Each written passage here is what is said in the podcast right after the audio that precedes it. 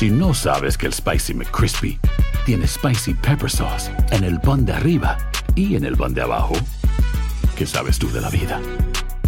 Para, pa, pa, pa.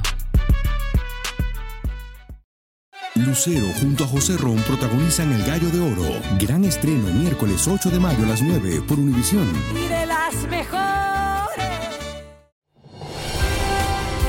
Hola, soy Jorge Ramos y a continuación escucharás el podcast del Noticiero Univisión.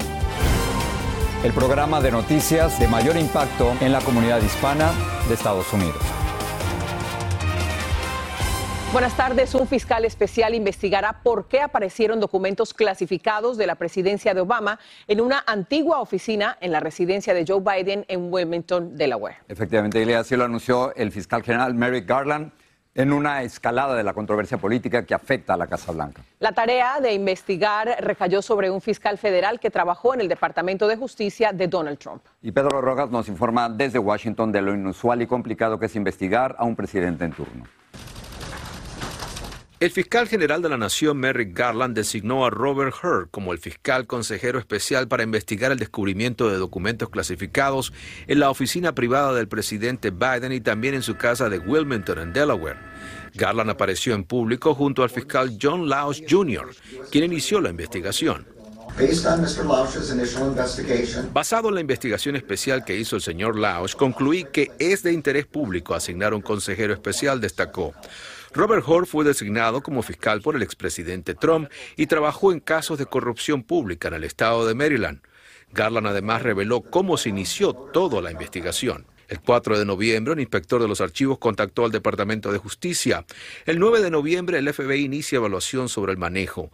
El 14 de noviembre, asigna al fiscal federal de Chicago, John Laos Jr. El 20 de diciembre, encuentran más documentos en el garaje de Biden y el 5 de enero Laos recomienda designación del fiscal especial.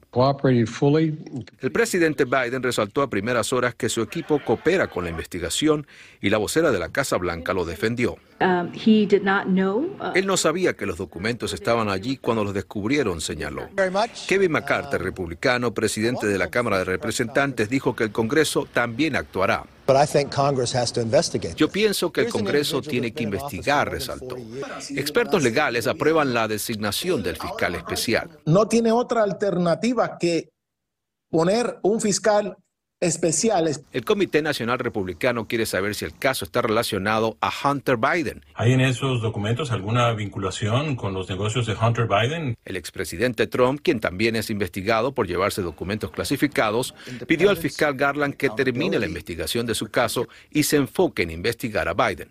El fiscal general dijo que el consejero especial encargado de investigar el caso del presidente Biden tendrá todo el apoyo del Departamento de Justicia. En Washington, Pedro Rojas, Univisión. Comenzó en Washington el juicio en contra de Enrique Tarrio y otros cuatro líderes de los Proud Boys acusados del asalto al Capitolio el 6 de enero del 2021. La fiscalía dijo que los acusados planeaban mantener a Donald Trump en el poder a la fuerza.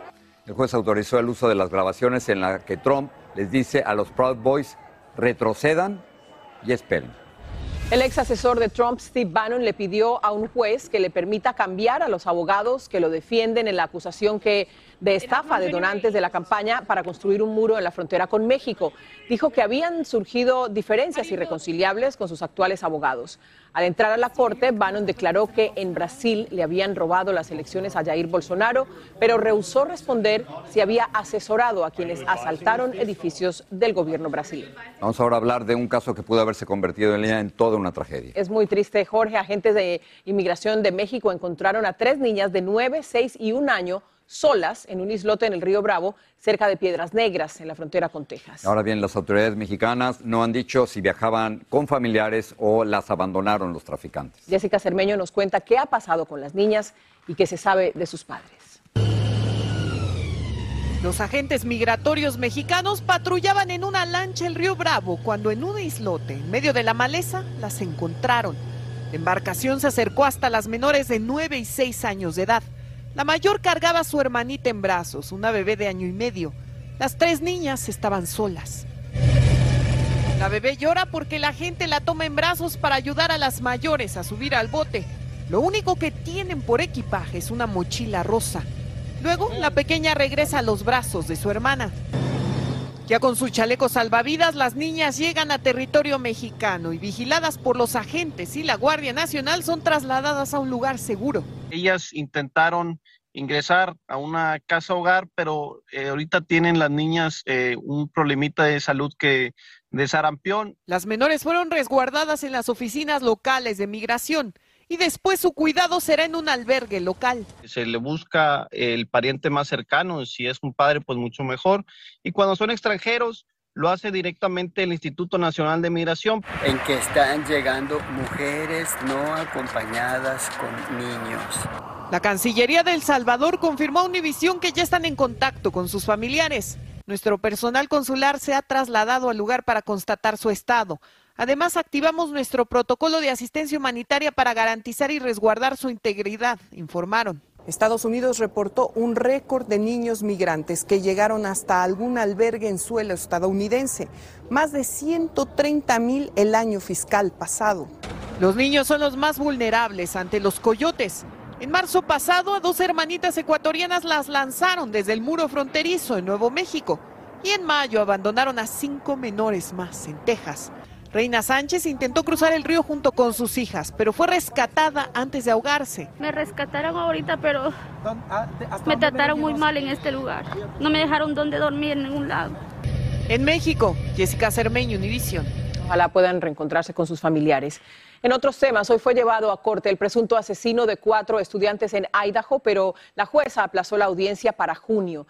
También fue publicado un video de tres meses antes del asesinato de una conversación de una de las víctimas con un policía que acudió a la casa donde vivían porque los vecinos se quejaron del ruido de una fiesta. Vilma Tarazona tiene las imágenes y nos cuenta qué ocurrió hoy en la corte. Brian Koberger, el sospechoso de haber asesinado a cuatro estudiantes de Idaho, regresó a la corte. Esta vez sorprendió a muchos, que a diferencia de la vez anterior no llegó esposado de manos, solo de pies. Además, quienes lo vieron en la corte dicen que tenía unas marcas en su rostro. La jueza aplazó la audiencia preliminar para el 26 de junio. Por otra parte, el padre de Maddie May, una de las víctimas, habló por primera vez sobre el dolor que le produjo leer los detalles de cómo murió su hija.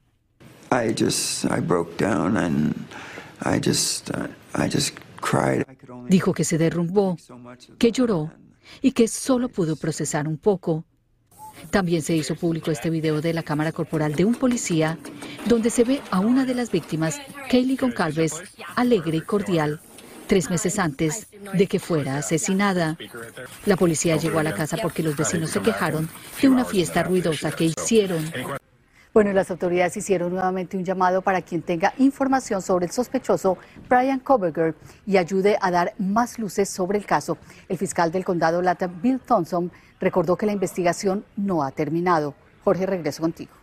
Dilma, gracias. Hay un crimen espeluznante que está conmocionando a una comunidad tejana. Un hombre confesó haber decapitado a su esposa en la casa de ambos, que llevaban apenas tres meses de casados.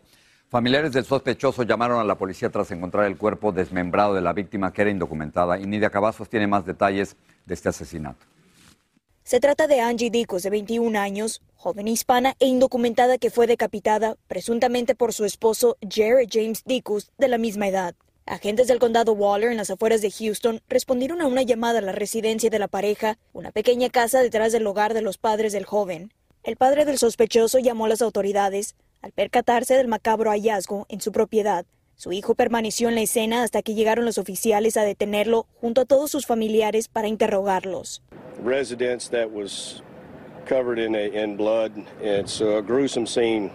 El alguacil del condado Waller, Troy Gidry, describió la escena como una horrible. La pequeña vivienda estaba cubierta en sangre. Se utilizó un cuchillo de cocina para decapitar a la víctima.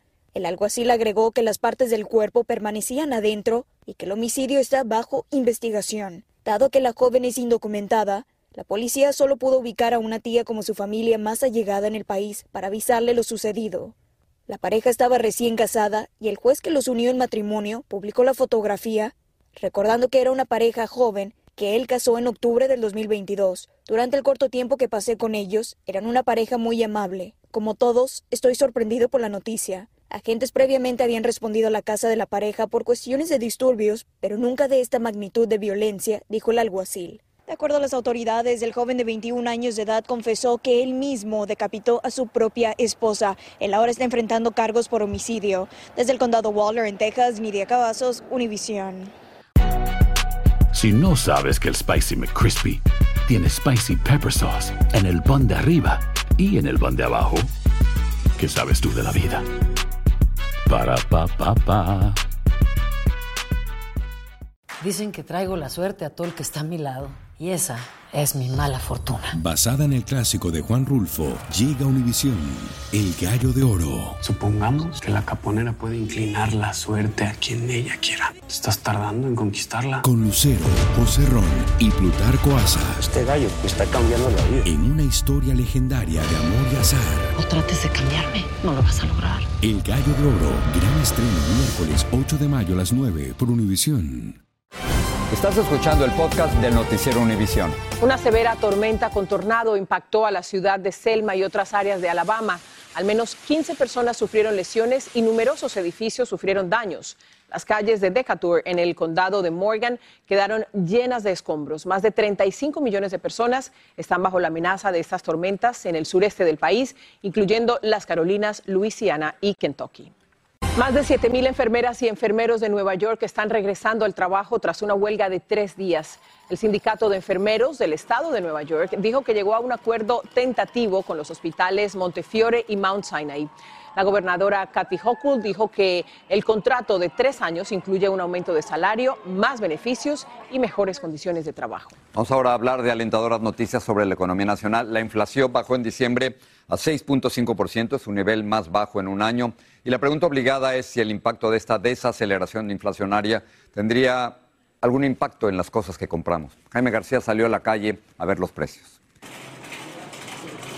Con un presupuesto mensual de menos de 100 dólares para comprar alimentos, Ligia Palomo es una consumidora inteligente. Yo usualmente voy a, a 3, 4, 5, 6 supermercados durante el día. Datos oficiales revelaron hoy que la inflación en el país está cediendo y que después de alcanzar el nivel máximo de 9.1 en junio pasado, cayó al 6.5 en diciembre. En gran parte se debe a que el precio de la gasolina a nivel nacional ha bajado. En junio los conductores estaban pagando en promedio más de 5 dólares por galón. Hoy pagan 3 dólares con 27 centavos, lo cual se ha mantenido desde diciembre.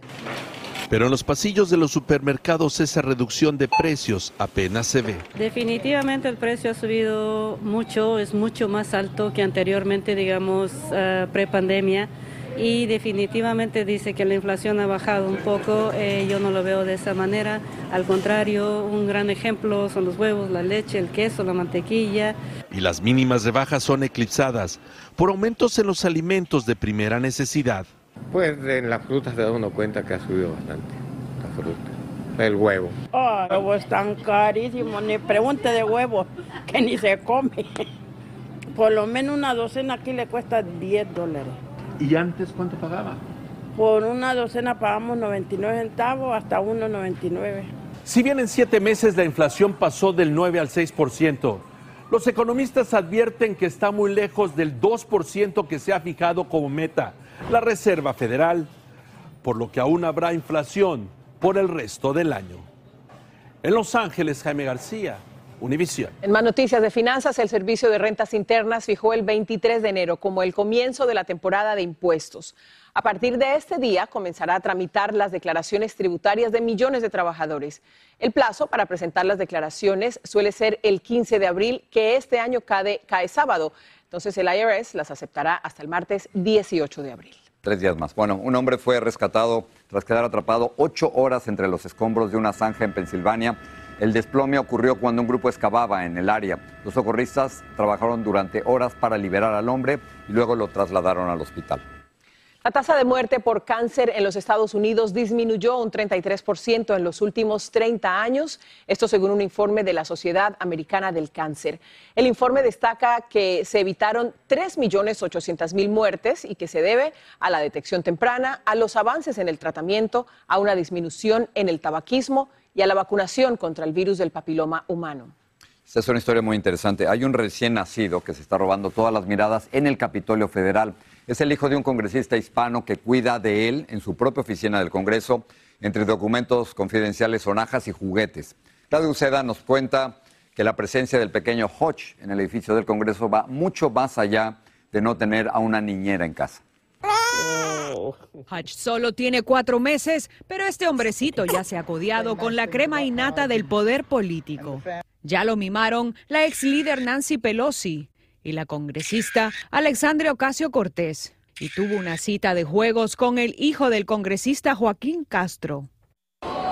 Todo esto mientras se hacía historia en la Cámara Baja, en medio de peleas sobre quién se convertiría en el próximo presidente. Hodge estaba justo en el centro de la acción con su padre, el representante de origen mexicano Jimmy Gómez. Es un buen niño, ah, se portó bien. El niño es el rostro de un esfuerzo de su padre por destacar la necesidad de que el hombre participe de las tareas domésticas en la crianza del bebé, una tarea que la sociedad por lo general reserva a las madres. Es importante que la mamá no es la, persona que cuida al niño cuando algo pasa. Las imágenes del bebé con su padre en un canguro caminando, cambiando pañales en el Congreso, se han hecho virales en las redes sociales. Mujeres y grupos feministas han alabado al congresista por ser un buen ejemplo de un padre moderno. Hay quienes esperan que las imágenes se repitan con otros hombres. A veces los hombres, este, más que nada, nos mm, le dicen a la mujer o, son tus hijos o eh, encárgate tú.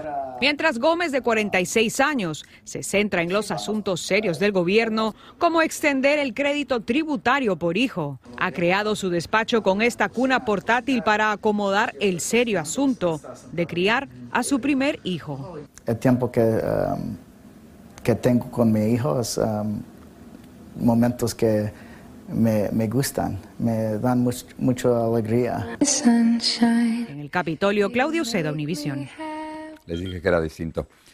Un veterano de la Marina estadounidense al que detuvieron en Rusia en abril ya fue liberado. Taylor Dudley se encontraba en Polonia para asistir a un festival de música cuando cruzó a un territorio gobernado por Rusia. El gobierno de Estados Unidos consideró injusta su detención y el ex gobernador de Nuevo México, Bill Richardson, otra vez ayudó en las negociaciones para liberar. Más de 50 toneladas de cocaína que fueron incautadas en Panamá terminaron siendo enviadas a los Estados Unidos y esto es parte de un acuerdo bilateral para evitar la contaminación por incineración a cielo abierto, ya que Panamá no dispone de las máquinas para hacerlo. Este es el segundo cargamento que envía el gobierno panameño a Estados Unidos desde el pasado mes de agosto. ¿Cuántos muertos hay en China por el COVID? Bueno, Naciones Unidas acusó a China de minimizar la cifra real de muertos por un rebrote de COVID en el país. El número de fallecidos aún es muy bajo, pero reportes de prensa muestran hospitales, crematorios y funerarias rebasados de víctimas. Imágenes satelitales tomadas a finales de diciembre y principios de enero incluso muestran multitudes y largas filas de autos esperando afuera de funerarias de seis ciudades chinas. Se filtraron fotografías de Emma Coronel, la esposa del Chapo Guzmán, en una prisión de Texas. Se le ve con la ropa de cárcel y junto a un hombre afroamericano a quien se desconoce su identidad. Coronel podría salir en las próximas semanas después de que sus abogados lograron varias reducciones a su sentencia por tráfico de drogas y blanqueo de dinero.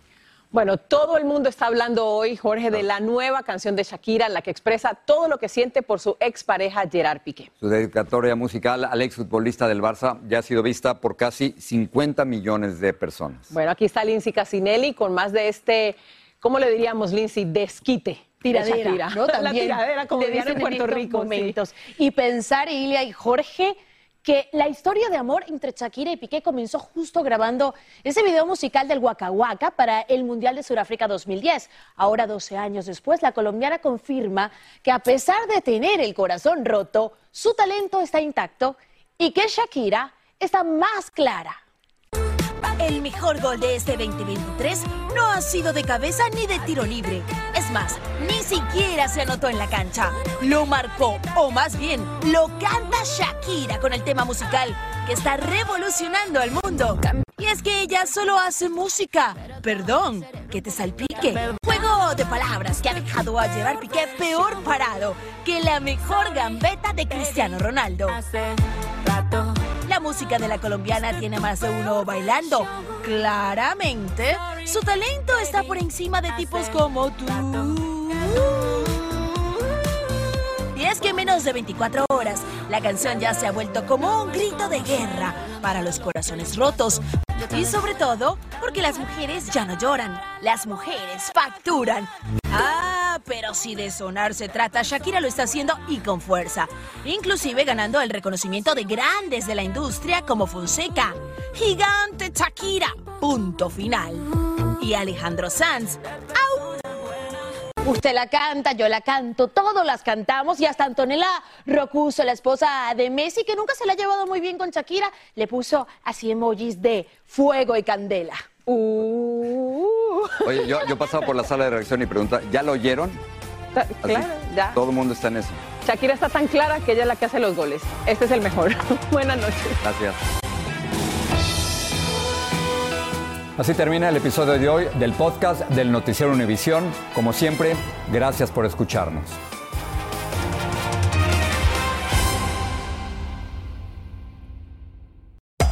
Hacer tequila, Don Julio, es como escribir una carta de amor a México. Beber tequila, Don Julio, es como declarar ese amor al mundo entero.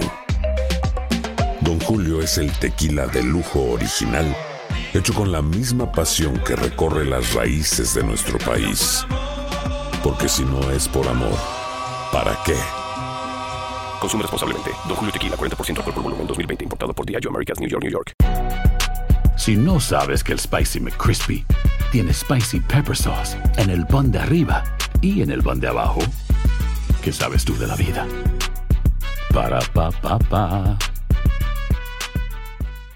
Dicen que traigo la suerte a todo el que está a mi lado. Y esa es mi mala fortuna. Basada en el clásico de Juan Rulfo, llega Univisión, El Gallo de Oro. Supongamos que la caponera puede inclinar la suerte a quien ella quiera. ¿Estás tardando en conquistarla? Con Lucero, José Ron y Plutarco Asa. Este gallo me está cambiando la vida. En una historia legendaria de amor y azar. No trates de cambiarme, no lo vas a lograr. El Gallo de Oro, gran estreno miércoles 8 de mayo a las 9 por Univisión.